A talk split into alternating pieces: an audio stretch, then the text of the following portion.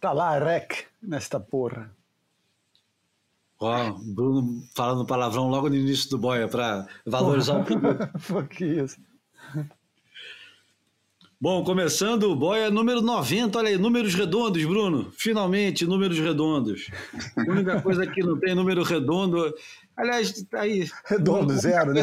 A única coisa com número redondo é zero no, na, na, conta, na conta bancária, né? Dos boeiros. Bom, vamos lá. A trilha sonora é uma trilha sonora alegre, para começar.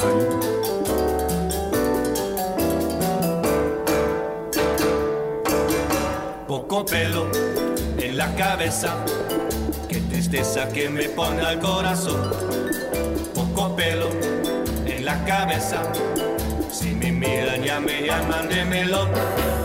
Poco pelo en la cabeza, tristeza que me pone al corazón pelo en la cabeza. Si me miran ya me llaman de melón. Ay, ay, ay, ay, sí señor, dice el doctor, que son malatos de amor. Ay, ay, ay, ay, sí, sí, sí, es para ti, que estoy pelado cosito.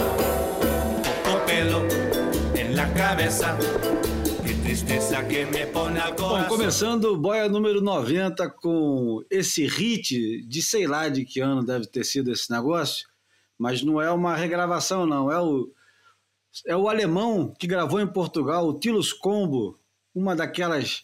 É, aqueles CDs, compilações, João, que você conhece tão bem e, e despreza tanto, que são compilações de, de trilhas lounge de Portugal e o. Essa Não, música fala... Esse é de Portugal, né? Que é, o, que é o Portugal Deluxe, mas tem essas compilações a partir dos anos 90. Todo mundo, acho que todos os países devem ter feito uma compilaçãozinha dessa, que eu cada vez que escuto só lembro do, do Wayne Lynch analisando uma prancha re, retro e falando que era uma merda na época, era uma merda e continua uma merda boa, boa. Enfim, pouco pelo em la cabeça. É comigo e contigo, João. Vou começar então dando boa noite pro João. Como é que estão as coisas? Boa noite, boa noite. Porra, entrou a primavera com tudo esse final de semana, cara. Quente pra caramba, mau calor, cara. É, guincho tá com fundo daqueles, cara, épicos, cara. Eu não tenho ido, não vou pegar, não vou mentir pros nossos ouvintes, continuo numa fase é, pouco dedicada ao surf. Em compensação, esse final de semana fui com os meus filhos num skate park, um dos que está aberto, muitos ainda estão fechados. O skate park tem um, um troço que chama uma pump track. Vocês sabem o que é uma pump track? Não faço ideia. É um circuitozinho assim, todo cheio de, de lombada. Ah. E daí você fica lá acelerando. É perfeito para quem usa carver. Mas, mas dá para encarar no skate normal assim, pô, você dá duas voltas no negócio, a perna fica ardendo, cara. Olha, você tem que ficar assim, bombando, cara, pra, pra subir, né? Sobe assim a, lom, a, a lomba, daí desce, daí tem que, pô, tem que ficar fazendo molejo de perna assim. Se fizer o molejo certinho, faz o circuito todo. Depois que você pega o ritmo, cara, fica ali circulando no negócio, cara. Mas vou te falar, cara, a perna sai queimando de lá, cara, queimando. E, enfim, tenho falado com os nossos amigos e falo que o guincho, que eu sei exatamente o que, que aconteceu. Esse inverno choveu muito em Portugal. E quando chove muito, aquelas ribeiras que desaguam nas praias formam os fundos, né? E, e, que às vezes passa o inverno inteiro, se, se, é um inverno seco e Portugal tem esse problema da, da, da, da seca, né? É, nem, nem sequer a gente nem vê a ribeira, né? Mas quando chove bastante, é, a ribeira acaba desaguando no mar e faz aqueles fundos assim. O guincho tá, eu sei exatamente o que eles estão descrevendo porque eu já vi assim umas vezes acontecer. Fica um, um, um fundo de esquerda e às vezes até de direita, mas agora eles só estão falando de esquerda. O lobo tá enlouquecido, cara. O lobo fala que pô tá igual a macarrones mais comprido, cara. Eu sei exatamente o que ele está falando. Os caras devem estar tá se divertindo. Porra. Igual o macarrões mais comprido. Caraca. Eu fico até sem graça de dar boa noite pro Bruno agora. É, depois eu pegar dois dias seguidos da, da valinha ali na barra, porra, é, três vezes é, é pegar macarrones e dividir por três e dividir por dois mais uma vez. e mesmo assim render uma, uma diversãozinha. Dei um mergulho ontem, dei um mergulho hoje. Minha mulher foi, é, foi comigo, foi, ficou dando uma caminhada na areia, uns mergulhos, porque não pode ficar parada na areia, né? E, mas a água do. a temperatura da água aqui no Rio tá nível Nordeste, cara. Tá bem, assim, me arrisco a dizer, perto dos 25 graus ali. A coisa tá muito quente. Água transparente, estilo Arraial do Cabo. E, porra, bem agradável, assim, início de, de outono, né? Acho que é uma época também boa no Rio de, de se viver, apesar dos pesares, né? O momento não é bom, mas uh, essa época do ano é boa. Boa é, se a gente pudesse, se a gente pudesse, como foi escrito na, no último texto do Boia, fingir que, que nada está acontecendo, né? É. Agora seria a melhor época do ano. Porque o outono, para mim, nada Não é? supera é? o outono no Rio de Janeiro, porque é menos vento, muito suel, os fundos começam a ajeitar. Você é capaz de ficar três meses pegando onda sem parar, com, com onda de qualidade vamos lá, qualidade razoável, nada comparado a, ao, ao macarrones lá do guincho, mas para gente que está acostumado a ficar 10 segundos na onda e achar que está muito bom o clássico, para gente é, é muito bom, cara. Sabe o que, que Bom, veio, enfim. Ah, me veio a cabeça fala. rapidinho uma coisa que você falando agora, né, do universo paralelo, né, cara? Me lembrei que porra, quando a Marielle foi assassinada em 2018, eu estava lá cobrindo o um evento na Gold Coast e estava clássico mar, assim, clássico para o meu padrão, que é um pouco menor que o padrão dos caras do tour, né? Tinha, sei lá, três a quatro pés de onda, três a cinco pés na série, porra, alinhado, pouco vento, obviamente estava crowd, né? Mas aí eu acordei com a notícia do assassinato da Marielle, cara, porra, eu não conseguia, sabia? Eu não me dei o direito de surfar, eu achei tão tão é, alienado, né, o gesto ali diante do, do que eu tinha acabado de descobrir, que eu fiquei olhando, contemplando, mas, porra, triste, sem, sem entender direito onde é que a gente chegou, como a gente chegou nesse lugar, enfim, e me veio à cabeça isso agora, né? Seria bom, às vezes, estar nesse universo paralelo, mas a nossa consciência no, nos traz é, invariavelmente de volta para esse turbilhão, né, de sentimentos. Vamos Bom, vamos tentar fazer desse boia um, uma fuga, porque afinal de contas o surf às vezes se presta a isso também, né? E o, o boia tem que ser uma. Eu não vou dizer um retrato nem um reflexo, mas era bom se o, se o, se o boia tivesse é, nunca, jamais a alienação que nos anos 70 a rapaziada de cuca fresca tinha. Mas uma coisa que o cara ali, ao ouvir o Boia, fala assim: porra, finalmente, caralho, os caras pararam de falar de quarentena, dessas porra, eu não aguento mais. Vamos falar de, de coisas mais leves? Não, hoje a gente vai falar de coisas que não são leves, porque a gente vai mergulhar fundo na ressignificação do surf. Mas antes, num assunto completamente leve, o João tem uma surpresa que Agora no programa que é tipo um. Como é que é? A gente aqui Quem no quer Brasil. Ser um milionário. Tem... É aqueles programas de pergunta e resposta, né? É, você não me pergunta como é que é o programa, cara, porque eu não, não assisto. Pelos vistos, chama Joker. E pelo grafismo que a gente recebeu aqui no nosso grupo do, do, do WhatsApp, é, é, é, é, parece, né, é aquela lógica, né? Vai perguntando, daí vai passando etapa, daí tem o grande prêmio no final. Enfim, aquela mesma fórmula que acontece desde aquele o programa. Cavalcante, né? Entendeu? Não, desde eu tô é. pensando naquele filme é. é. que, que, que, fala daquele escândalo que aconteceu no, no, no o quiz show, né? Que, o filme do Robert Redford, é, chamado Quiz Show, uhum. que acho que nesse primeiro programa que foi muito bem sucedido nos Estados Unidos, teve um escândalo gigante é, com um cara de uma família proeminente de intelectuais americanos, da alta classe americana, mas com, com uma grande presença no, no, no meio intelectual, pai professor universitário e tal, e o filho é, se tornou uma lenda, daí acabou entrando num esquema em que ele sabia as respostas antes, para eles criavam aquele drama todo para aumentar o drama e para deixar as pessoas deixar o público colado na, na tela e o cara era assim tipo a imagem ideal que eles queriam e então começaram a dar as respostas para ele aquilo foi um tremendo um escândalo. É, é, um filme bem legal chama Quiz Show quem puder ver o filme é muito bom. Mas pô vem desde essa época cara. E, enfim, a gente estava aqui conversando e chega uma imagem de um amigo nosso que, que, que, que tirou a fotografia do, do, do, programa e uma das perguntas é que surfista que era o, o, o tema do filme realizado pelo jornalista Júlio Adler. Se referindo, obviamente, ao filme do Saca, né, do Thiago Pires, né, que o Júlio fez em, já em 2015 ou 16, né? Não, e você vê a sacada dos caras é genial, porque essa pergunta ninguém sabe responder. Mas o cara parece. Ele, ele, ele eliminou as quatro. O engraçado é que as quatro opções eram Vasco Ribeiro, Frederico Moraes, Thiago Pires e Nick Von Rupp. É, e o cara eliminou de cara o Frederico Moraes, não sei com que argumentos que a gente não assistiu, né? só viu ali o finalzinho da história.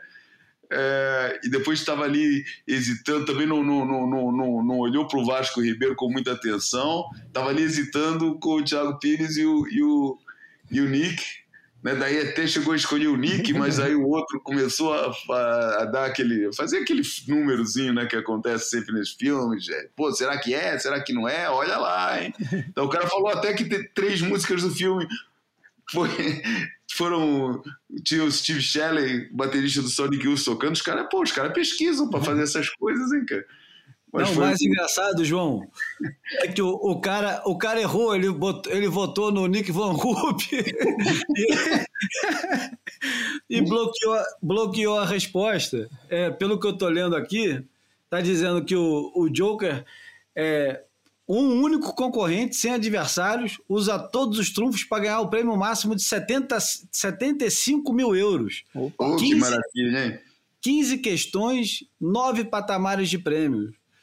Caramba, ô João, você devia entrar nesse negócio. Eu acho que esse aí é uma boa. Essa pergunta eles não vão mais fazer. É, é. Mas Você é mencionado na pergunta. Mostra que os caras pesquisaram, né, cara? Daqui a se, se o cara hesitasse muito, acho que pegavam de falar até do, sei lá, do Piteira. Porra. Bom. Enfim. É, o, o Andy Warhol, no nosso caso, se enganou. Não eram 15 minutos, eram 15 segundos. Muito bom, bom seguindo em frente, vamos lá. Hoje a gente tinha planejado fazer uma celebração do Cambito, mas como não deu tempo de ajeitar tudo, porque ficou que é muito Cambito, da hora. Celebração do Cambito, o que, que é o Cambito, cara? O Cambito foi uma, uma série de. Vai, vai lá, Bruno. Cara, Fala aí, o que é o Cambito? É, o Cambito foi uma série de, de vídeos é, dirigidos pelo, pelo PP César, mas o que eu acho que é, o, o, bacana da, da série é ter começado a reunir, eu acho que o quarteto, né, Júlio? Aí você me corrige. PP, Júlio, Marcelos e Bomba, né? Dois, dois designers e dois realizadores é, em torno da, da temática do surf e, e eu acho que com um olhar para o sangue novo brasileiro do me, segunda metade dos anos 90, e eu me lembro que com uma atenção especial para um trio que, que nos encantava à época, que era Binho Nunes, é, Neco Padarates e Renato Vanderlei, mas também, enfim, colocando luz em, em, vários outros surfistas brasileiros e também.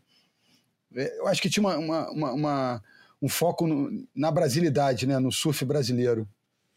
Mas é, me corrija surf, aí, Júlio. Isso é olhar não, externo. Era surf, surf, brasileiro e não era apenas esse, esses três acabaram sendo as estrelas do Cambito 3, né? Uhum. Mas antes tiveram outros dois cambitos e era uma o, o cambito era a ideia era de fazer uma cobertura da perna brasileira. Então era cambito, que é um jeito de falar perna perna fina lá no Nordeste. Então a perna brasileira era uma perna fina, cabeluda, né? E era o nome, era surfista brasileiro ou surfistas estrangeiros pegando as nossas ondas e muita música brasileira, né? É, muita música brasileira, né? Com essa pegada meio antropofágica, né? Música brasileira, mas é, com, com, com a pegada rock internacional, mas né, com, uma, com, uma, com uma roupagem é, cheia de, de elementos brasileiros, né? É, mas, mas lançou muita gente, né? Através do, do Cambito, muitas bandas ficaram conhecidas que, que eu acho que o Cambito ajudou para lançar muita coisa, né? Mundo Livre S.A., é, teve uma série de bandas que foi através do Cambito que ficaram um pouco mais conhecidas. Eu acho, é, menos, eu... impressão, não morava aí na época mais. A gente vai conversar sobre isso, certamente, mas só para dar uma, uma acertada no assunto, a gente não lançou nada, né? Eu, o, o, as músicas já estavam circulando é, para quem curtia a música e já tinha algum sucesso no meio do surf é que a galera só escutava uma determinada, um determinado gênero.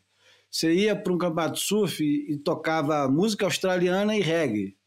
Então, o, basicamente, escutava-se em, em, campeonatos de surf é, Spy vs Spy, Rudugurus, Gangajang, um, um clássico outro, Led Zeppelin, Black Sabbath de Purple e, e reggae.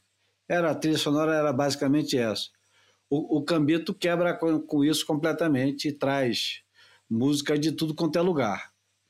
Traz Raimundos, traz Mundo Livre, traz Living the Shit, traz Living the Asfalto, Porra. traz Chico Science, numa época que o Chico Science... É engraçado, a gente colocou uma música do Chico Science para abrir um dos cambitos, ou talvez tenha sido a prancha antes dos cambitos, filme por encomenda da, da Superglass. E algum tempo depois, o Lírio Ferreira abriu o filme dele, O Baile Perfumado, com a mesma música. E Porra, que a gente ficou, belíssima A gente música. ficou com a sensação, né? A gente ficou com a sensação que tinha, tinha feito alguma coisa antes dos outros, né? É. Enfim, mas é, a gente certamente não lançou, mas apresentou para a turma da sobrancelha cheia, cheia de sal, com o pé cheio de areia. A gente mostrou para essa turma que existia vida além do rock australiano e do reggae. Isso a gente fez e, e, e fez direitinho. Mas, como Bom, você falou, terão, teremos oportunidade de falar isso quando, quando conseguirmos trazer o PP aqui para a boia. É, o PP, o Bomba e o Marcelos, né? Vamos tentar. Eu, eu bom. Porra, não, se para um já foi difícil, se para juntar um já foi difícil. Porra, e tem que, e o, o fuso horário do bomba de 14 horas a mais. É... Mas dá, dá. Vamos tentar, pô. Bom, para a gente não ir direto pro, pro mergulho, vamos falar de, de algumas. É, tá longe de ser amenidades, mas Sabemos que alguns dias começa, finalmente recomeça o circuito mundial de 2021 e o Bruno tem um. Não é uma novidade, porque nada é novo nesse mundo da internet, qualquer coisa que foi lançada um minuto atrás já é velha. Bom, Bruno, fala aí você que depois eu completo. Tá, foi, foi uma sugestão até de um ouvinte assíduo do Boia, é, surfista paranaense, o Luiz Coruja. Salve, Coruja, obrigado pela, pela sugestão, para a gente abordar um, uma situação que aconteceu, de repente pode ser um novo caminho se abrindo aí nessa relação de, de patrocínio, de apoio dos surfistas profissionais. O Caibelli está fazendo uma campanha online para arrecadar fundos para para os seus admiradores o ajudarem a correr o circuito mundial nessa temporada. Aí eu é, Project Ibelli tem, um, tem um, um endereço no Instagram, não sei se tem outras mídias sociais, e ele está fazendo um GoFundMe, que é uma tipo uma, uma vaquinha virtual, para arrecadar um, um, valor X lá que ele fez de cálculo de boa parte das despesas que ele terá ao correr o Circuito Mundial 2021. E o Caio, que tinha protagonizado recentemente um vídeo interessante na, na, nas mídias sociais, que era ele tirando o adesivo da, da Oakley é, o, o, apoio de óculos da Oakley não era patrocínio principal, ele já foi da equipe principal da Oakley, mas há muitos anos que ele estava apenas com o apoio da Oakley, de, só da linha de óculos. E ele fez lá um gesto simbólico, tirando o adesivo da Oakley, agradecendo é, ter feito parte tanto tempo da equipe, mas também colocando uma bela carga de ironia é, nesse processo de, né, de endurecimento dessa relação dos patrocinadores com os surfistas, e ele dizia lá para as tantas que, porra, incrível que o patrocinador principal dele se transformou num apoio, e desse, esse apoio se pulverizou, e nem apoio os caras estavam mais dispostos a dar para ele. Então, tinha, tinha uma, uma carga dramática naquele post dele, e eu acho que esse projeto do IBL é, é um pouco o prolongamento de, desse, desse processo né, de, de busca de recursos para seguir batalhando pelo lugar dele né, na elite mundial, né? Porra, é, é inacreditável, né, cara? Como é, é, que não tem, como é que tem gente nessa situação hoje em dia no tour ainda, né, cara? Ah, isso, é, são, são vários, cara. Inclusive tem São vários, até... né, cara? Né? Pô, é. isso diz muito sobre, sobre o esporte, cara. E não é coisa boa que diz, não, cara. É. é e, e, e não acho, e vou te falar, cara, é, eu acho que e nós estamos na velha, estamos na, próximos dessa, desse regresso do, do, do tour. É, tem um grande trabalho pela frente. Se a gente já na época, antes do confinamento, antes da pandemia, a gente achava que a coisa estava assim tremida, eu acho que vai ter que correr atrás para chegar no ponto que a gente antes achava que não estava muito bom. Tem muito trabalho de recuperação do interesse é, é, aí pela frente, cara. E não é só o interesse do público, não, mas é o, o envolvimento de todos os agentes aqui, incluindo os sempre é, fugidios é, patrocinadores de fora do meio.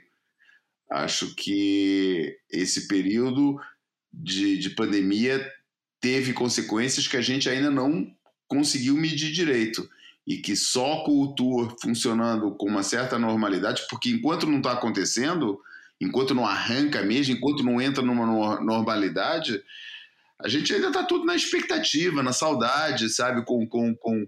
E, e isso, é, para mim, é um, que nem os gringos falam, é um é, smoke screen, né? Tá, tá assim, tipo, a gente não está olhando a real. Eu acho que só depois que a coisa começar a acontecer e começar a, ter regularidade é que a gente vai ter capacidade de sentir o impacto que esse período prolongado de, de paragem no esporte teve aqui na nossa praia, cara. Será que o, que, que, que, o público que antes já não era aquele, naquele nível de interesse tão generalizado como é, sempre foi propagandeado, é, Será que ainda existe? Será que ainda está lá intacto? Será que está maior porque teve, porque teve tanto tempo sem, sem campeonato? Ou será que está mais reduzido porque o pessoal perdeu o interesse e começou a seguir o esporte de outro jeito, através de outras plataformas, com outros protagonistas? É, enfim, a é. questão vai ficar aí para ser respondida nos próximos meses. E, e, Júlio, você quer dizer alguma coisa? Que eu já ia emendar no pelo menos a gente vai ter essa plataforma aí durante dois meses, né? Empacotados quatro eventos para esse teste, né? Então, assim, eu acho que. Até mais, até mais, até mais ver, como. como é, exatamente. As, as, cenas do, dos próximos capítulos. Eu, eu, eu, quero crer que, que essa, esse represado aí, esse, esse, é, essa expectativa prolongada pode funcionar a favor e na medida que também tem muita gente ainda reclusa e que pode ser um belo produto de entretenimento, vamos, vamos ver se para o contexto brasileiro, precisa ter duas coisas. Primeiro, os brasileiros se dando bem, e segundo, ter condições legais. Se a gente tiver essas duas coisas, eu acho que. Acho que, o primeiro, a, acho que o primeiro é o que é. preocupa menos, né? É, exatamente.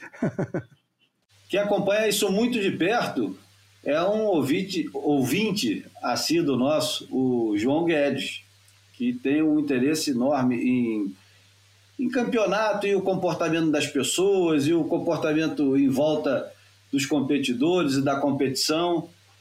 É, ele sempre comenta, seja onde for, ele comenta. Eu, eu já li muitos comentários dele no Waves, ele de vez em quando manda áudios para gente. É, eu acho que quase todo mundo o conhece pessoalmente, o João conhece uma visita em Portugal, que ele foi assistir, acho que foi até por ocasião da, do título do, do Gabriel Medina. Ele, não, ele foi tentar assistir o título, acho que ele não assistiu o título, não. Não porque o, o Gabriel nunca ganhou em, em, Portugal, né? É, foi ele nunca Hawaii. conquistou o título é. em Portugal, foi pro Hawaii. Mas foi lá. Mas contextualiza aí quem é o Guedes, cara, para quem não sabe. Pois é, o, o Guedes é professor na FAAP de. Agora já não sei mais se é teoria da comunicação, se é teoria da literatura, mas ele mandou um áudio muito interessante, porque ele, ele faz uma análise. Esse áudio foi mandado em novembro, atenção, não é recente, ele foi mandado em novembro. E ele faz um, uma análise interessante. Ele que é muito erudito, ele faz uma análise é, diferente do que, do que pode ou não representar o Boia. E isso está guardado há muito tempo para a gente conversar aqui. Recebemos esse áudio e optamos é, ouvi-los com vocês, ouvintes, e comentar. Então aqui vai a primeira parte. Tenho escutado os últimos boias, né? E tenho visto e sentido eles no seu conjunto, não na sua fragmentação. Há momentos melhores, momentos mais erráticos, um pouco confusos, há momentos muito precisos. Eu acho que é da natureza de qualquer conversa. É quase como se a gente tivesse que acumular para superar, né? Todo o processo de síntese é uma superação, porque é a acumulação de muitas frentes. Mas no final de tudo, o que eu sinto, né? Eu estava me lembrando do Antônio Cândido que escreveu acho que o terceiro prefácio de um conjunto de seis prefácios que ele fez do Reis do Brasil, e ele dizia uma coisa curiosa, ele dizia assim, hoje com 80 anos, eu olho para o passado e vejo que a minha geração lia Raiz do Brasil no ginásio, leu Casa Grande Senzala no colegial e leu Formação do Brasil Econômico na faculdade. E hoje, distante do tempo, eu percebo que as minhas ideias eram, uma, eram ideias de uma geração e você se dissolvia nelas. Eu, quando ouço boia, eu tenho a sensação de uma voz de uma geração. O que não significa que ela foi ultrapassada, né? Eu não olho o passado dessa maneira, como se houvesse uma espécie de de imperativo de um presente, né? Onde o presente fosse a única forma de olhar o mundo. Mas essa geração que passou, do qual eu faço parte, você faz parte, o João, o Bruno, acho que o Steven também, tinha uma perspectiva de um modelo de vida, sempre tudo muito ambivalente, né? De um modelo de vida aonde você podia buscar espaço fora de um determinismo, né? Do imperativo de um determinismo profissional, de um determinismo de mercado, de um determinismo daquilo que se espera que você alcance quando adulto, né? Entenda adulto quando pai de família. O surf sempre foi uma contramão disso, né?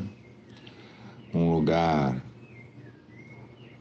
utópico, mas espacial, né? Ele é utópico porque ele não está no mundo e ele é espacial porque ele está na praia. Eu ouvindo vocês, eu sempre olho isso, né? Sempre tenho essa sensação. E o passado, às vezes, ilumina muito sobre o presente. De alguma maneira, o artigo que vocês escreveram reforça essa tese ou essa hipótese, né? Desse passado que está por vir, ou clama ainda um lugar de um presente onde os espaços são cada vez menores, embora menores, não menos importantes, né? O fato, e agora a continuação, é que me parece que a nossa geração e aquela que nos antecedeu tinha no surf, nesse universo, né, que tão lindamente o João Valente nomeia num dos podcasts do Boia como um modo de vida, né? Não era simplesmente você pegar onda, mas era você reivindicar uma maneira de ver o mundo. O PP tem uma imagem linda, né? Que o surfista espera o um infinito, olhando para o infinito o tempo inteiro. Mas o surf também é um conjunto de amigos desbravando um pico, a sensação de você se alienar da escola, da profissão e conversar sobre coisas tão banais, né? Como será que a promessa do Suel de quarta-feira se realizará ou não? Ou as histórias contadas sobre uma manhã de onda que existiu uma única vez, né? Um único ano, um único momento, um único período da vida é um conjunto de músicas, é um conjunto de literaturas, é a busca de um lugar que não existe. Mas o mercado avançou, né, Júlio? O mercado ele é imperativo, né, nas relações de organização da experiência da vida.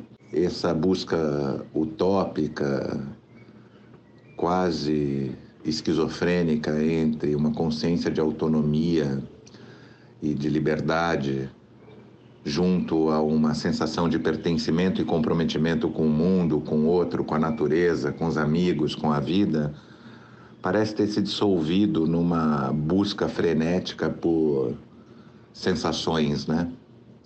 O surf de hoje é um surf e aí eu não digo só do ato de surfar, né?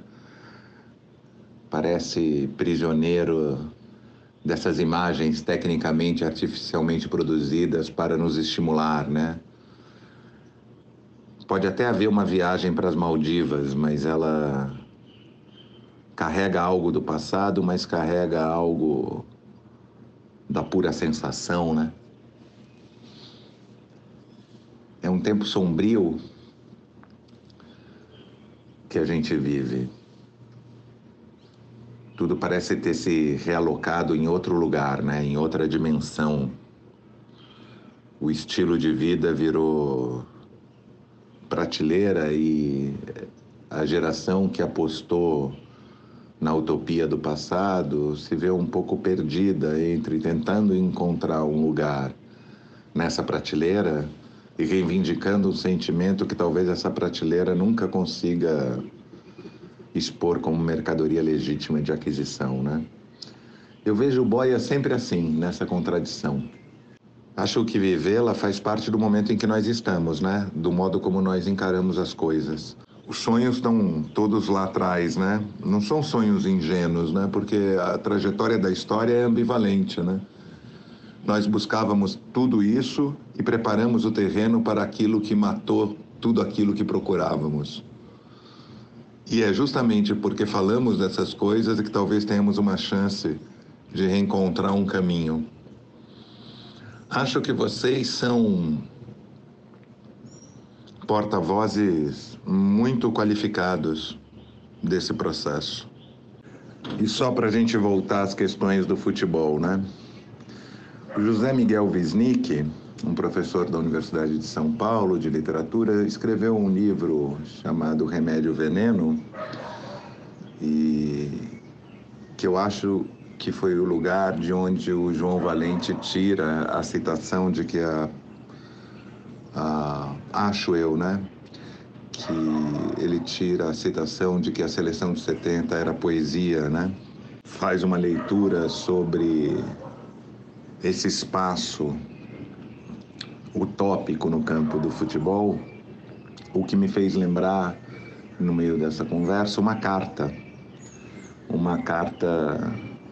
Uma carta não, uma correspondência entre o pensador francês Roland Barthes e o Pasolini. Eram muito amigos.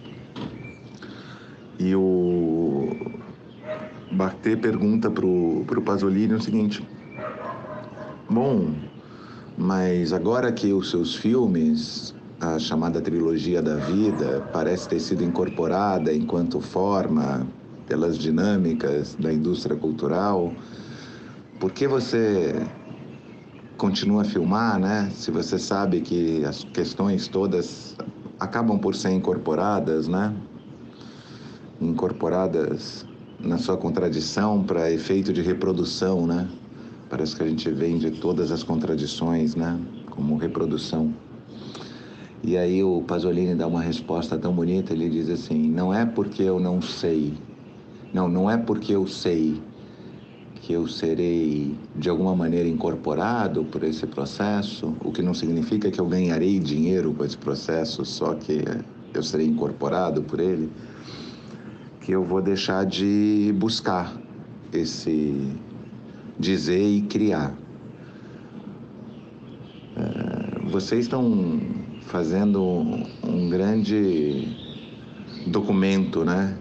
Uma espécie de acerto de contas.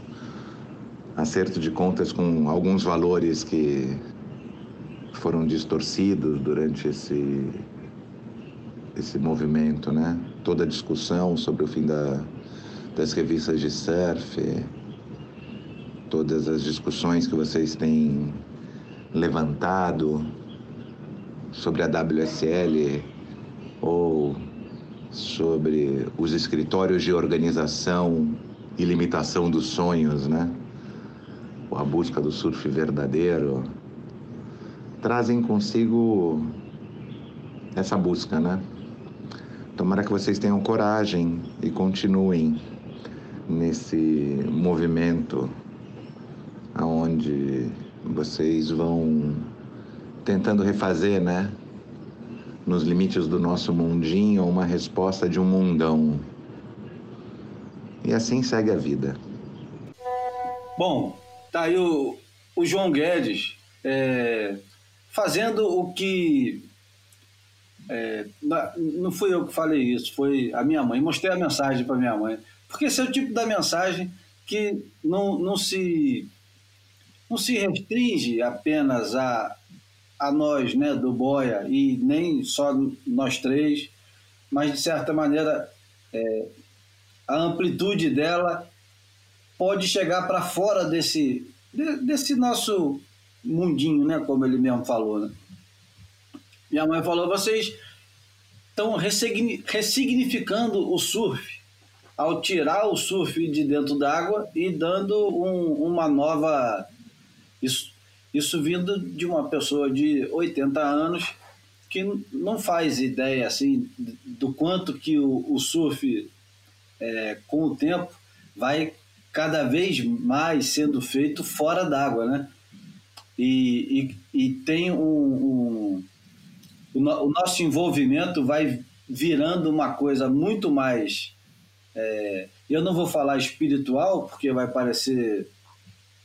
É, vai, parecer vago demais, mas deixa de ser uma coisa tão física, né? E eu acho que o, o Boy, desde o início, e eu desde o início ao escrever, e o João e o Bruno, a gente teve sempre a preocupação de, de que o, o surf ele saísse de dentro d'água e nos acompanhasse é, vida fora, né? De várias maneiras diferentes. Ou como metáfora, ou como analogia, ou como modelo. E a gente é, insiste, né? Toda semana a gente vem aqui com assunto ou sem assunto, com coisas interessantes ou menos interessantes, ou muito interessantes, com as participações que vai desde as participações mais corporativas da WSL, como Renato Ickel, até as mais livres, como Tito Rosenberg, passando por toda sorte de, de, de, de significâncias né? e insignificâncias do surf. Enfim, é, causa uma grande reflexão e o boy ele serve para isso, presta para isso. Eu quero ouvir um pouco do João, que é o primeiro citado ali, ele, ele fala muito dessa voz da geração. É, o, o, Bruno, o João e eu pertencemos a uma, uma geração que é uma escadinha, né? O Bruno é o mais novo, depois vem eu, depois vem o João, com muito pouco tempo de diferença, mas quase de gerações diferentes. Mas isso. Depois, depois é, mas na, na, ordem reversa, assim, tá parecendo que eu sou o mais novo, né? Não deixa de ser. Mas pode falar, João. Falar sobre o João Guedes, sobre falas do João Guedes. O João Guedes, né, que eu conheci realmente, né, que a gente estava falando, né, ele veio tentar assistir o título do, do primeiro título do Medina aqui em Portugal. Acabou que, Medina não ganhou, ele, ele, ele foi pro. A, a final foi para o Hawaii. É, mas deu tempo da gente se conhecer por recomendação sua, já não lembro se ele me procurou, se eu, te, se eu procurei ele, seja como foi, ele acabou um dia do um dia que o campeonato teve vários dias parado e um dia ele acabou vindo lá de Peniche e foi jantar comigo lá na Ericeira.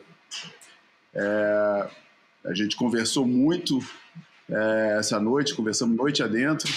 Acho que ele acabou até dormindo é, na Ericeira, é, nem voltou para Peniche mais. E o resultado disso é que no dia seguinte uma televisão foi me entrevistar por causa do campeonato. E o Pedradão e Silva, o Pedradão e Silva fez um comentário na publicação online da, da, da, da minha, da, da minha entrevista falando Gostei muito da tua abordagem marxista sobre o surf. Enfim, o João é um cara intenso, né, cara? É um cara que é, toda brincadeira é séria e toda seriedade ele fala brincando também, ou aparentemente. É, Cara, tem tanta coisa para falar, eu não sei, cara. É, eu fico pensando no meu caso. Eu não sei se eu concordo com essa visão que se, que se transmite da, de a gente querer levar o surf para fora do mar, cara. Eu acho que eu sempre quis entrar nesse universo é, é, do surf, porque eu comecei, é assim, eu morava em São Paulo quando eu comecei a pegar onda. E comecei a pegar onda, quer dizer, já era eu, eu, já, eu vim do Rio com oito anos de idade, eu fui do Rio com oito anos de idade para São Paulo, e antes disso eu já, eu já adorava chegar no mar e ficava o dia inteiro no mar pegando onda de jacaré ou de planonda. É, depois, é, quando a gente foi morar em São Paulo, a gente, é, nas férias, porque era mais simples, todo feriado a gente ia para o Rio, porque tinha família lá e tal. Mas nas férias de verão, que eram mais compridas, para ser mais fácil para o meu pai, ele preferia alugar uma casa no Guarujá é, e a gente ia, e a gente e ele ficava indo e vindo toda semana e a gente ficava lá direto. E foi nesse tempo que eu comecei a pegar onda de prancha. Primeiro com aquela prancha Guarujá que quebrava depois de cada ca caída. É, e, e, depois é, comecei a ficava nadando né, de, de, de surfista e surfista é, pela, ficava dentro d'água, né? Pegando jacaré e nadando de surfista em surfista, pedindo pro moço, deixa eu pegar uma onda com a sua prancha. Né? Daí, eu, daí eu pegava a onda tentava surfar o mais longe possível dele. Daí o cara, enquanto ele não chegasse em mim de novo, eu ficava pegando mais onda. Né? E foi assim. Mas eu lembro que, que, eu, que eu, depois a gente voltava, morava o tempo todo em São Paulo, né? E não era nas idas ao Rio, eu não tinha prancha. Né? Meu pai só foi me dar uma prancha uns dois anos depois. É, e, e não era porque a gente ia para o Rio muitas vezes que eu ia pegar onda. Praticamente não ia, não tinha prancha, não, não, não sabia, mas o negócio me fascinava muito. Eu lembro que fosse em revista Cruzeiro, fosse em revista Manchete, mas principalmente quando a gente ia buscar em alguém no aeroporto de Congonhas, que eu via a revista Surfer e Surfing, é, que eu implorava para o meu pai é, comprar é, a revista para mim. É, e, e, e, isso, e sem falar no esporte espetacular, quando passava raramente alguma coisa de surf, que aquele negócio me absorvia muito, muito. Eu, eu, eu, era um, eu não sei explicar de onde é que vem, cara. Não sei se era a sensação que, que, que de pegar onda, que, que era uma coisa natural em mim, porque eu realmente chegava no mar, quando tinha onda que era na minha medida, né? quando tinha onda é, é, e eu, eu, via que ia me divertir e tal, eu lembro pô, de moleque, das, talvez das memórias mais antigas que eu tenha de minha mãe me segurando com força para botar protetor e eu querendo fugir para dentro d'água, entrava dentro d'água e só saía na hora de ir embora. E depois de minha mãe ou meu pai ficar muito tempo na beira d'água gritando para eu sair. É, era um negócio realmente o negócio de estar dentro do mar pegando onda era um negócio que me instigava muito. Mas por outro lado, tinha todo um outro lado que, que me atraía demais e que não se explica só pelo, pelo, pelo pegar onda. É, eu acho que é uma coisa separada, o interesse, é, vamos, usar a palavra difícil, epistemológico é, no surf, da, da experiência sensorial. A experiência sensorial me tocava muito, eu gostava muito da sensação mas a experiência de, de aprender sobre aquele universo, de absorver aquele universo, era um negócio que me fascinava e me fascina demais. Tanto é que hoje em dia que eu estou passando o meu período Matt Walsh sem anunciar, né? O Matt Walsh anunciou que tinha parado de pegar onda, né? Puta mentira, um ano depois o cara já estava pegando onda de novo, mas tudo bem. Entendo o que, que ele fez. É, eu acho que ele, como eu, deixou de se sentir culpado por não estar tá pegando onda. É, eu hoje em dia não me sinto culpado mais por não pegar onda. Claro que me dá uma certa agonia é, quando escuto falar, por exemplo, como a gente falou ontem, quando eu estava falando, desculpa, no começo da, da, da gravação, é, o, o, que o, tá aquele fundo espetacular no guincho que o pessoal tá pegando, dá uma certa porra. Eu sei como é que é esse fundo, queria estar tá lá pegando onda e tal, mas, cara, não, sinceramente, não, não, não me atrai tanto assim. E, por exemplo, fui passar duas semanas atrás, uma semana na casa do Zé Seabra, na Ericeira. Com os meus filhos, fomos lá, ficar com, o filho dele, tal, ficamos lá. O Zé está numa fase, depois de também algum tempo assim, mais ou menos desligado, é, de pegar onda, né? Um cara que trabalha com surf, né? Trabalha coach, né? Treinador e tal. É, mas estava naquele hip todo e depois e, e de repente eu, eu, percebi que ele estava outra vez no hip, tinha entrado, estava treinando, estava pegando onda grande, estava tava amarradão. E, e, eu falava, cara, Zé, eu, se, o mar estava grande, né? Quando eu cheguei, estava um mar grandão, né? Eu falei, pô, Zé, não estou nem interessado em cair nesse mar, cara, não estou em forma para isso, cara, prefiro fazer uma malhação em casa, não estou nem aí para pegar onda. Mas, por outro lado, estava lendo o livro, o, o livro Life in the Curl, né? Que a gente já falou aqui várias vezes. E eu estava falando para ele, realmente nessa fase, cara todo esse é, é, é, o, o, lado de, de ler, de aprender sobre esse negócio, continua me fascinando como sempre, cara. É, sabe, pegar um, um, um, Não, filme de surf não me interessa minimamente, cara, mas um filme sobre surf, cara, um filme, um, um, documentário, por exemplo, você já me perguntou, pô, o, o, texto, finalmente entrei na leitura da Acetone, que é, que é o jornal do Andrew Kidman, que você mandou entregar na minha casa, é, eu peguei o, o primeiro exemplar, que, que, é todo quase dedicado ao Beyond Litmus, o filme que o, e o livro que o, que o Kidman fez agora, tipo, é, recuperando as pontas soltas do, do, do Litmus, dando uma continuidade, mais que uma continuidade, dando uma aprofundada nos temas que ele achou que valia a pena recontextualizar hoje em dia. Cara, o negócio é fascinante, cara. O negócio é totalmente fascinante.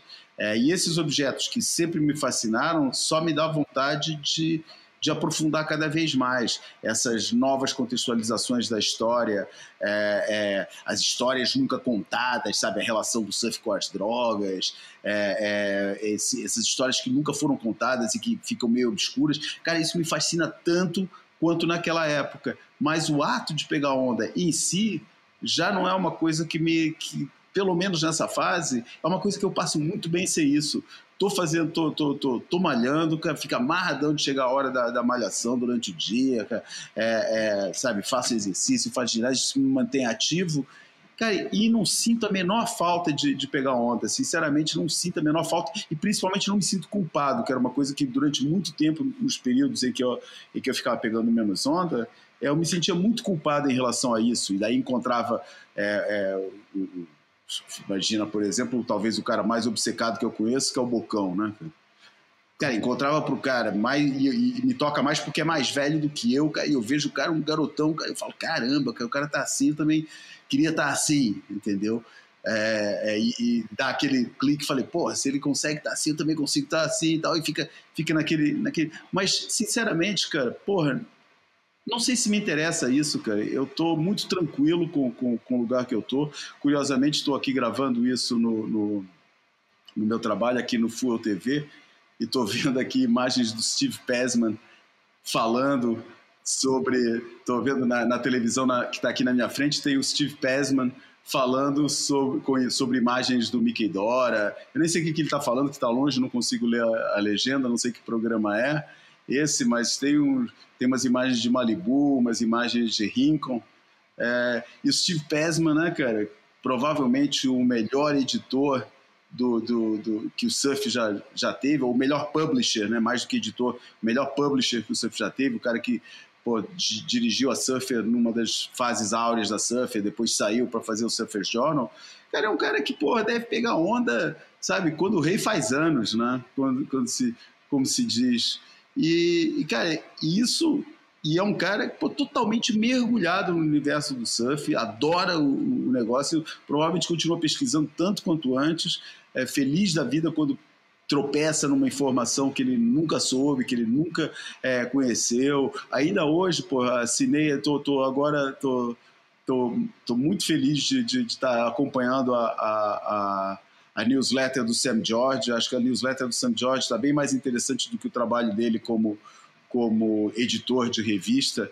Ele tem editado uns textos é, sobre o, uh, o surf na África, o, sabe, os primeiros avistamentos é, do, de surf na África e tal. E, e, e, eu acho que esse lado, cara, eu, eu não sei se é tanto trazer a experiência da, da sensorial de pegar onda para a terra e não e, e, e, não fazer ao contrário, algo que já está dentro de você e você quer expandir de alguma forma e você encontra nessas informações uma forma de expandir isso e de viver é, é, essa vida sem estar tá, é, necessariamente ligado ao ato de pegar onda, que muitas vezes não se coaduna com a vida do dia a dia. É um voto que você tem que fazer de uma certa.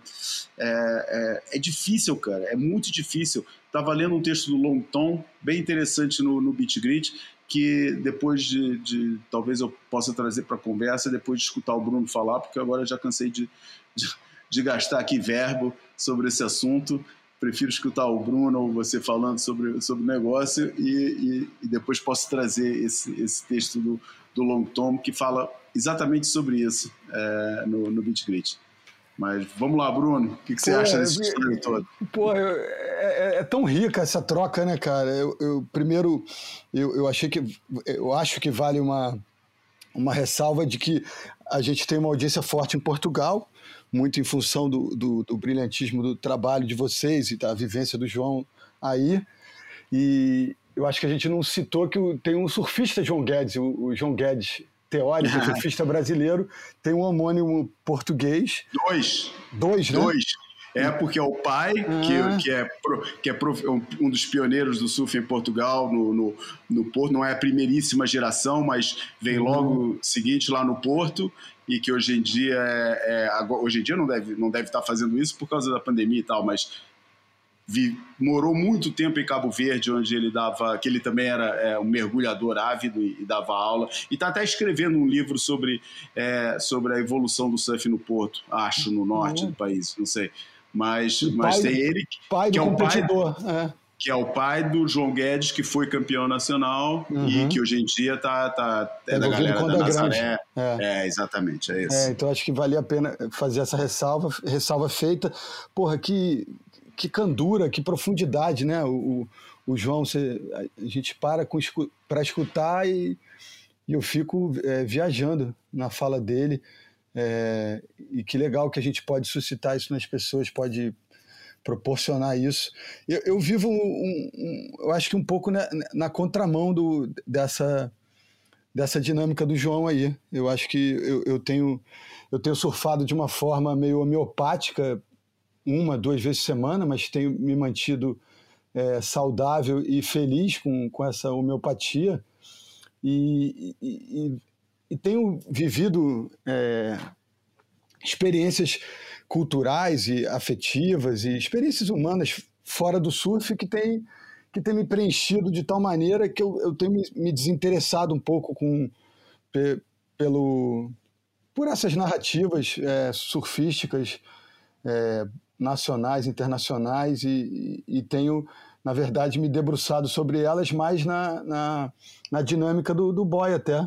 É, eu tenho mais pegado onda do que pesquisado e, e, e, e eu estou lendo livros que não tem nada a ver com surf, mas eu, eu acho que eu, eu faria um pouco, como o João propôs, meio um, um contraponto à, à fala do, do João Guedes no seguinte sentido: eu acho que a gente faz um pouco, a gente quer levar, eu acho que o mundo para dentro d'água, em vez de tirar a água e levar para o mundo, eu acho que é para a terra firme, para outras experiências humanas, culturais e, e, e, afins, eu acho que a gente, é, com esse exercício de, né, cultural, intelectual do boy, eu acho que a gente quer levar um pouco das experiências que a gente vive fora do surf para dentro dele, para dar uma, uma, outra dimensão, para dar outros caminhos, para experimentar outras narrativas. Então, é, eu acho que eu tenho vivido isso, de, de enxergar, né, como o surf é uma, uma metáfora poderosa para a vida,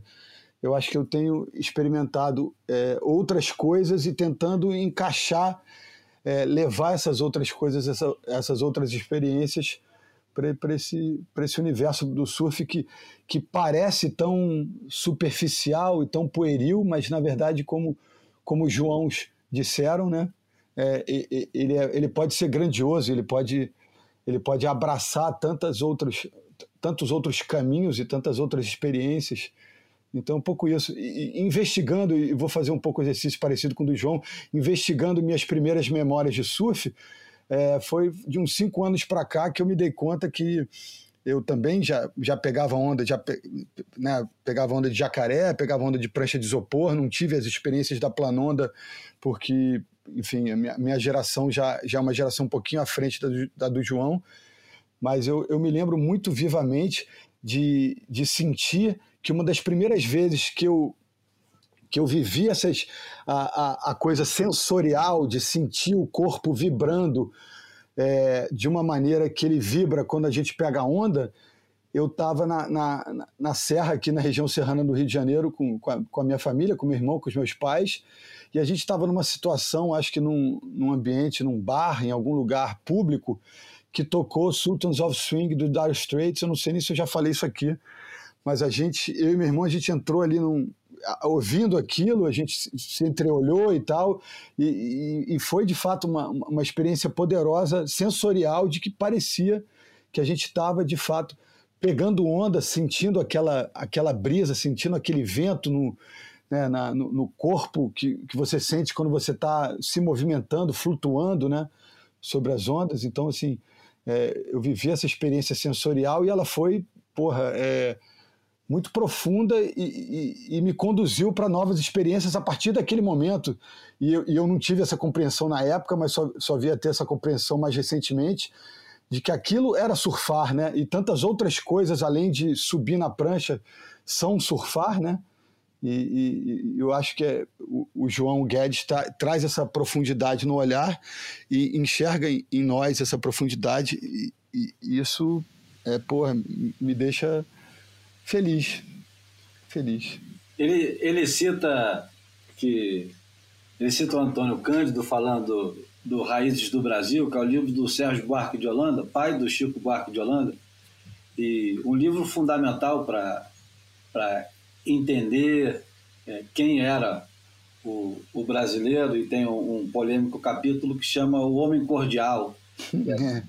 E a, a, discussão em cima do homem cordial é uma coisa fantástica, né? E hoje em dia está mais atual do que nunca, né? Porque a gente vive num, num momento, agora é, falando do, do momento político do Brasil, o homem cordial que foi decretado extinto tantas vezes e o, o na, nas redes, o livro foi lançado em 1936, mas foi relançado várias vezes com comentários e, e esse capítulo era o capítulo sempre que tinha um, uma grande atenção, porque o, o, o autor dizia que a, a cordialidade tinha tanto a ver com a bondade, eu estou lendo agora, é ele mesmo falando, tinha tanto a ver com a bondade quanto com a inimizade. O homem cordial era o contrário do homem polido por ser avessa aos rituais e por cultivar um alto grau de intimidade nas relações políticas,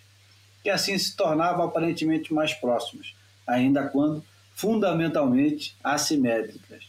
A sentença de morte dada ao homem cordial, incorporada ao livro em 1956, na terceira edição, ganhava um sentido especial no momento em que o desenvolvimento da era do Juscelino Kubitschek convidava a imaginar, a imaginar a modernização do, do país, reclamando a renovação de suas práticas políticas. Mas se o homem cordial era apenas um defunto, ele logo se tornaria um fantasma, voltando ainda muitas vezes para assombrar os vivos. Eu, eu gosto de citar essas coisas porque sai muito do nosso do nosso universozinho, é, sem sair, porque ele fala da Raízes do Brasil, Casagrande e Senzala, já não lembro agora do terceiro livro, mas ele cita o, o Pasolini, e, e, eu fico, de certa forma, é, eu gosto de ouvir essas coisas porque provoca reflexão sempre. E, esse negócio de levar o surf para fora d'água, ou levar todo o resto para dentro d'água, é mais ou menos assim um, uma ocupação nossa, né? Querendo ou não querendo. A descrição da cena que o Bruno fez agora diz muito sobre o Bruno, porque vai falar muito mais do que o surfista Bruno.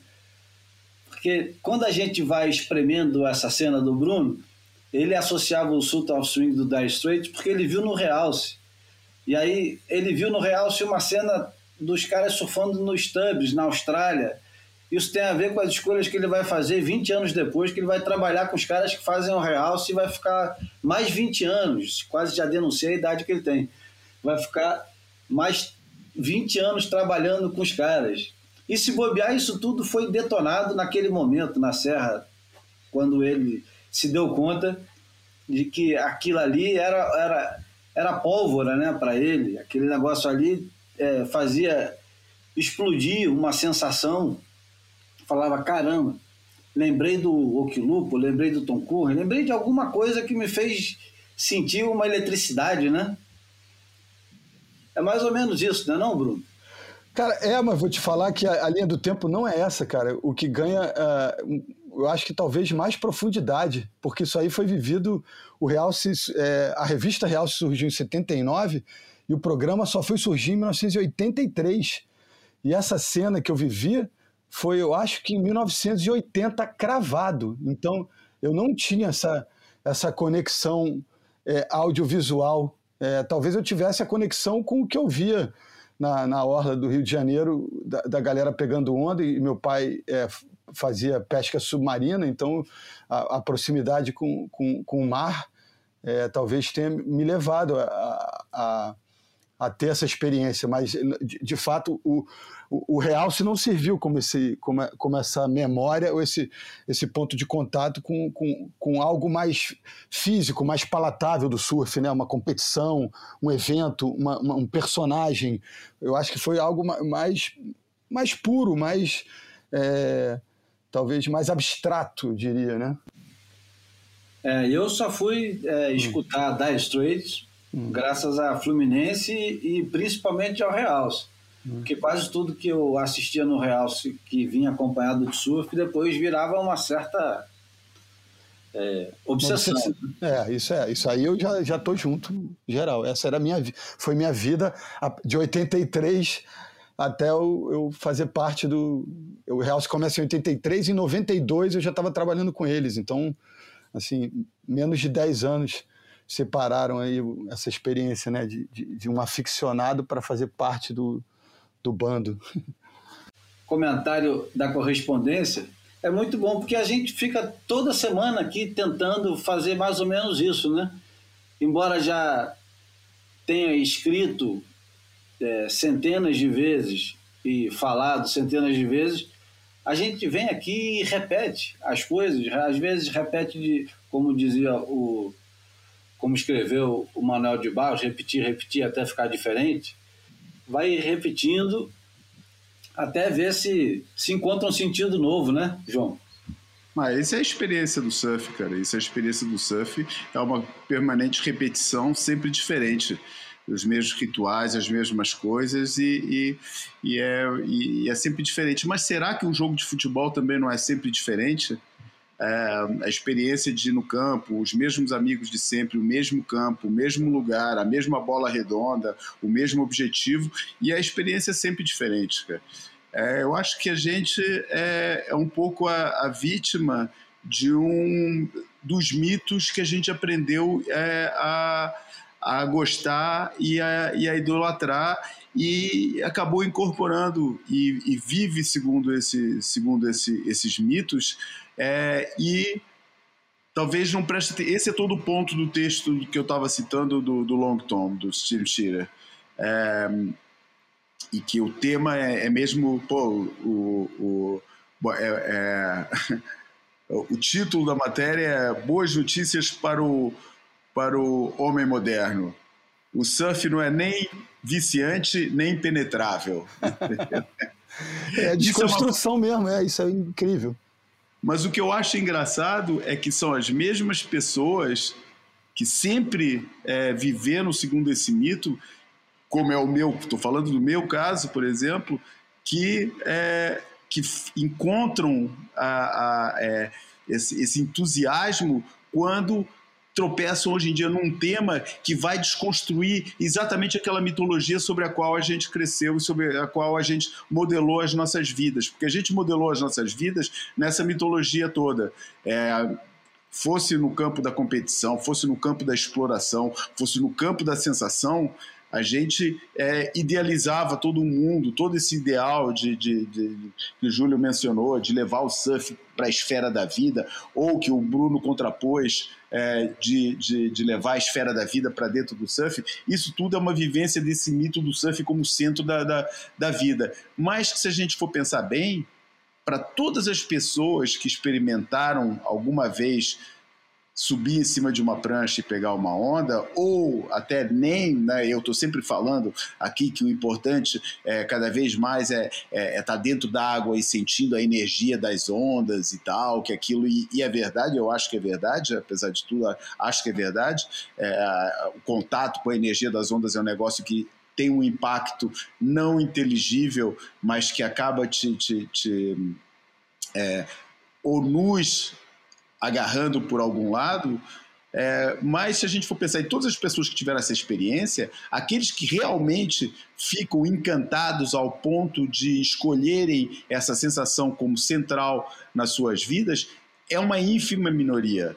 E se a gente for pensar mesmo, voltando atrás, o exemplo que eu dei do Bocão e daqueles caras que passam a vida inteira sendo extremamente fissurados, por mais que a gente idealize aquilo como o paradigma do surfista hardcore, é uma. É, aí então é uma porcentagem muito pequena de todos aqueles que já interagiram com o surf, de todos aqueles que a gente é, que, que já experimentaram a sensação de estar em cima de uma prancha ou estar, tá, ou tá pegando uma onda. É, é, é uma minoria muito pequena, mas que assume uma dimensão muito grande e que a gente usa, de certa forma, para justificar as nossas próprias escolhas. Tipo, aquele é o modelo a, a, a atingir, entendeu? Aquele é o modelo a seguir. E que é um farol de vida tão válido como outro qualquer. Eu não estou desprezando isso. Eu só acho que é preciso trazer novas leituras para algo que a gente, durante anos, só abraçou o mito e não e, e nunca se debruçou sobre o outro. O, o Longton fala no texto, e isso é uma coisa que eu concordo plenamente, já falei, acho que aqui no Boia, em textos que eu escrevi e tudo. É, eu, é, as histórias, os grandes documentários, os grandes livros normalmente são escritos sobre os grandes vencedores. E eu tenho um apreço especial pelas, pelas, pelos perdedores. O meu, é, isso ficou patente na única vez que eu tive é, a oportunidade de contar a história de um surfista, que foi quando o Júlio me, me, me convidou para ajudar a escrever o argumento do filme do Saka e acabou transparecendo, porque o filme do Saka, um dos diferenciais do filme do Saka em relação a tudo que se fez hoje em dia, até hoje, ou a maior grande parte que se fez é, até hoje sobre, sobre surfistas conhecidos é enaltecer campeões. E a gente acabou é, fazendo uma reflexão sobre a derrota, que foi uma coisa muito presente. As derrotas amargas foram uma coisa, numa, no meio de uma carreira vencedora como a do Thiago, foi uma coisa muito presente na, na carreira dele. É, e, e, as derrotas, e a gente acabou fazendo uma reflexão sobre o, o, o, o lance da derrota. É, e eu e acho realmente. E colocamos, né? E colocamos os principais vencedores do surf para falar sobre as suas derrotas. O Kelly Exatamente. o Joel Parkinson, o Mick Fanning. O Mick Fanning, ele não consegue se relacionar com o negócio. é muito engraçado, ele cita os outros. Ele fala assim, porra, no WQS deve ser foda, né? Porra. mas, mas Pô, o Kelly... O Kelly teve que buscar o Taylor Knox, né? para ilustrar o negócio. Os caras são tão comprometidos com a vitória, né, que apagam essa, Mas eu lembro que vários. Eu lembro que já não sei qual deles, ou se alguns deles, eu lembro dos caras ficarem falando, porra, que legal, eu nunca tive oportunidade para falar sobre isso, ou para pensar sobre o, é. o, assunto, entendeu? E é uma coisa muito presente. O Kelly acaba falando, pô, um surfista acaba perdendo muito mais do que ganhando. Cara. A derrota é um negócio muito mais presente, se a gente for pensar bem. E o Kelly, com aquela capacidade de análise que sempre distinguiu ele, tinha que ser ele a, a, a encarar isso. E eu lembro um dos meus documentários sobre competição de surf preferidos é o Blue. O, é, como é que é o nome, Júlio? Blue. Não é Blue Crush, isso é o filme da, da, da Blue das meninas. Não, não, não. Do, do Shane Horn. É, Scream, Screaming ah, Blue. É, Screaming, Blue. Blue. claro. Blue, é, é, que, é, que é sobre a, a, é um filme que foi planejado para acompanhar uma trajetória vitoriosa do Shane Horn e acaba documentando é, involuntariamente o pior período da carreira do, do, do, do, do, do Shane, né? Ele e, saindo eu acho, do top 16, né? É, eu acho fascinante isso, cara. Eu acho fascinante. Eu acho que essas histórias contam muito mais. E, de certa forma, isso para quê?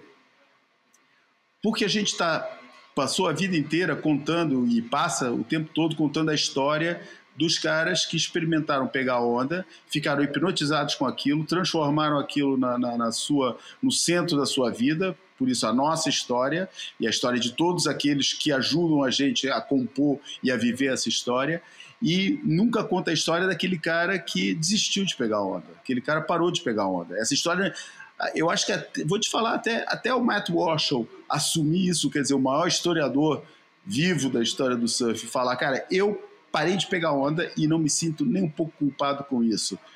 Isso foi um, um, um momento revelatório foi quase como aquele momento em que o, o recém-consagrado campeão mundial de surf, o Barton Lynch, na sua primeira entrevista como campeão mundial, falar: pô, o surf não tem nada de especial, não, cara. Um, um cara jogando tênis pode sentir exatamente as mesmas sensações que um surfista pegando onda, cara. Não, não, não, não, não adianta querer fazer disso um negócio que não é, entendeu? Pode ser, dependendo do jeito que você vive, pode ser, por exemplo, porra, eu eu, eu fiz yoga com bastante é, é, assiduidade durante uns 10 anos da minha vida e, e senti o potencial que aquilo tem é, é, de, de, alguém fazer, sabe, se tornar uma pessoa melhor, mais conectada, aquele papo todo. Mas ao mesmo tempo no yoga conheci alguns dos maiores egos que eu já conheci na minha vida, entendeu? Gente, porra, que estava ali motivado por uma vaidade, é, por um narcisismo é, e por todos os motivos que não tem nada a ver com aquilo que é advogado e que às vezes eles mesmos ensinam. Por isso, mais uma vez, cara, não é o que você faz, é a intenção que você bota no negócio que conta. Eu acho que esse, esse, esse jeito de viver o surf tem muito a ver com, com isso, cara. É, é, é a intenção, cara. E, e, hoje em dia eu acho que eu encontro no meio desse, dessa comercialização enorme que o surf é, é, é, vive e que eu também, né, trabalhando, continuando a trabalhar com o negócio, é, é, é, fomento ainda mais, dentro do ato em si, eu encontro muito mais essa, essa conexão através do, do, do, do mergulho na teoria do que encontro nos picos craudiados que eu tenho que enfrentar, na minha frustração de entrar dentro do mar e não conseguir pegar a onda do jeito que eu gostaria. E, enfim, é, é um pouco por aí. Mas eu volto a pegar onda. Eu sei que. Eu não, por isso é que eu não anuncio como Matt Walsh que eu parei de pegar onda. Mas estou numa fase em que estou confortável com o ato de, de, de, não pegar onda, de não estar tá pegando onda. E, e cara, e não, e não, me sinto culpado. Aceito totalmente esse momento e, e, não sei como é que eu vou voltar. Não sei se eu vou voltar. É, eu acho que hoje em dia já nem precisa voltar para longboard. Isso era antigamente, né, cara? Hoje em dia, com o tipo de design que tem, as pranchas cheias de litro e tal, dá perfeitamente para para não ter que me render direto. Mas se for de longboard, que seja de longboard, uh, o que eu vou estar tá procurando é, é, é, outra história, não é aquilo que eu procurei a minha vida inteira. Que eu nem sei o que é, para falar a verdade. Aliás, ninguém sabe. E agora essa coisa esquisita aqui ao podcast, que é uma conversa onde a gente conversa com vocês e vocês às vezes conversam com a gente. Aliás, o melhor canal para vocês conversarem conosco, eu acho que é o próprio Instagram, o Instagram de cada um, ou o Instagram do Boia, pode mandar mensagem por lá, que no final das contas a gente sempre acaba respondendo, ou eu, ou o Bruno, ou o João. Eu, eu gostei, pensando... Ah, eu gostei dessa história da, da, da, correspondência, cara. Eu achei pô, um ponto de contato muito interessante com o nosso exercício aqui. é, parece uma correspondência viva, né? Uma correspondência em tempo real. Né? Você, um escreve um parágrafo, aí o outro vai lá, complementa, contrapõe e oferta um, outra, um outro caminho. É, eu, eu, acho muito rica e a, e a literatura tem, tem, tem, tanta, é, tem tantos produtos né, literários é, oriundos desse, desse processo né, da, da, troca de informação, da troca de experiências. Eu, eu tô, eu tô, enquanto a gente executava aqui, eu fiquei pensando como, como o podcast feito dessa maneira plural, no debate, é, levanta, conduz para esse caminho, né?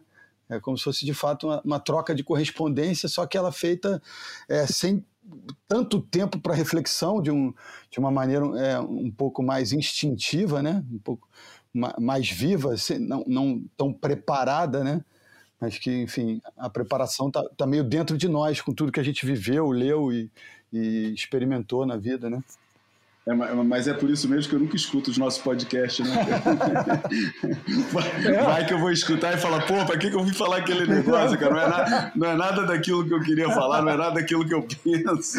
E aí eu vou nessa também. Eu só escuto quando eu, eu, eu gostava de escutar aqueles que eu não participava, né? Então, é. Exatamente, os que eu escuto, os que eu, os que eu participo eu nunca escuto. É.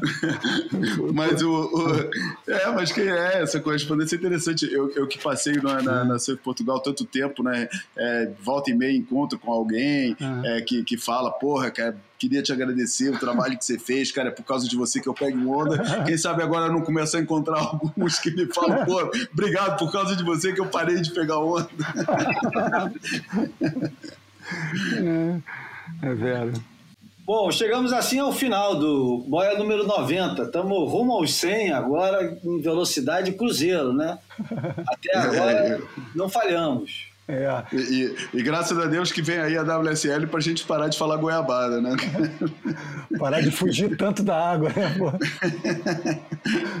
Vem cá, eu me, eu me sinto sempre. É, eu acho que entre o número 64 do Boia e, e, aí até o 99, eu sempre vou sentir esse desejo de fazer algum ponto de contato entre as edições, essas edições numéricas e, e os anos correspondentes a essas edições numéricas. Né? Eu acho que a gente trouxe hoje uma, um, um, episódio com, porra, com uma, uma é, muito profundo é, e, e, muito rico. Eu acho que fazer um, um, ponto de contato aí dele com o tricampeonato do Curry não faz mal, não. É bom. Pô, eu, acho que você, eu acho que você acabou de lançar, Bruno, eu acho que você acabou de lançar uma nova, um, uma nova rúbrica para o Boia, hum. que todo número agora a gente tem que relacionar com alguma coisa que aconteceu nesse ano. Por isso, 91, vamos começar a pensar é, o último ano do, do do circuito unificado, né? O que, é. que a é. gente vai arrumar para falar de, no, no 91. E 90 já fica essa, terceiro título do Curry. Porra, lindíssimo, né? Vamos pro 91, pro pragmatismo, porra, monocórdico, chato pra caralho. Tudo na minha arma, né? porra, cara. É. Não, não, a gente arranja, a gente arranja coisa melhor. É, vamos, coisa... É, vamos, vamos. Aliás, foi, foi o ano que era para ter sido do, do Gary Alperton, eu acho. É. Então, já é, é já é uma reflexão mas, bacana. Mas a nível de competição, vou te falar, a coisa que ficou mais marcada esse ano, na minha memória, vocês podem é, contrapor isso, mas eu acho que o fato competitivo que ficou mais marcado de 91 foi a bateria do Curren com o Kelly Slater em Lacanô. Hum. Vocês lembram disso? Lembro, lembro. A semifinal? Esse foi 90, eu acho. Foi 90. É? Foi 90? Foi então 90. ficou 90. Não, então, então eu vou 90. trazer dois de 91, que é, porra, a, a, final que não houve no Brasil, que o Teco ganhou, ganhou de brinde o troféu, porque o, o Sani não pôde entrar na água. E eu acho que aí foi 91. É, Curry ganhando em Raleiva naquela final com, com Johnny Boy, com, com, com Potts e, e com Carol.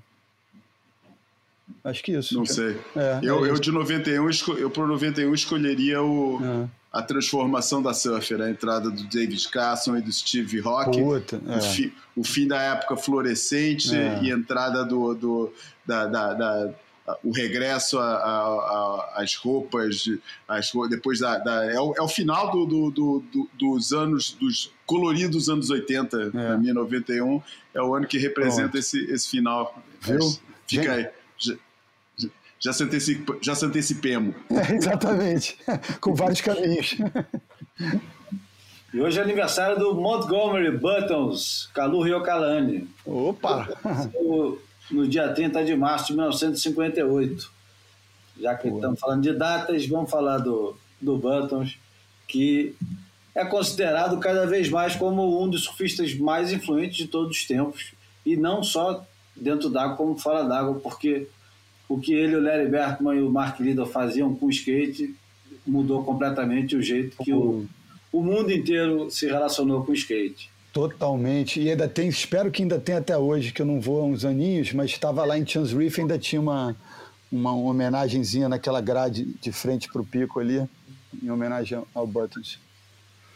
E, pra, e, e, e, como estamos falando em data, é, eu acho que vale deixar aqui uma homenagem para, não um amigo meu que eu acabei por não conhecer, mas amigo de vários, é, inclusive é, é de vocês, ou pelo menos do Júlio, né, que, que nos deixou há pouco tempo, morava aqui em Portugal, é o Wagner William, Morango, né, acho que muita gente que nos escuta deve saber quem é, e que perdeu uma batalha longa e dura com o câncer, e deixou muita gente triste, mas principalmente acho que deixou muitas boas memórias, porque todo mundo, se tem um cara que todo mundo fala bem, é ele. Eu, infelizmente, não conseguia, não consegui sequer conhecê-lo, porque quando ele entrou aqui para o grupo, ele já estava bem doente, eu nunca me senti com intimidade para conhecer alguém, é, ter o primeiro contato com alguém assim nessa condição, nunca, nunca sugeri, também nunca surgiu a ocasião.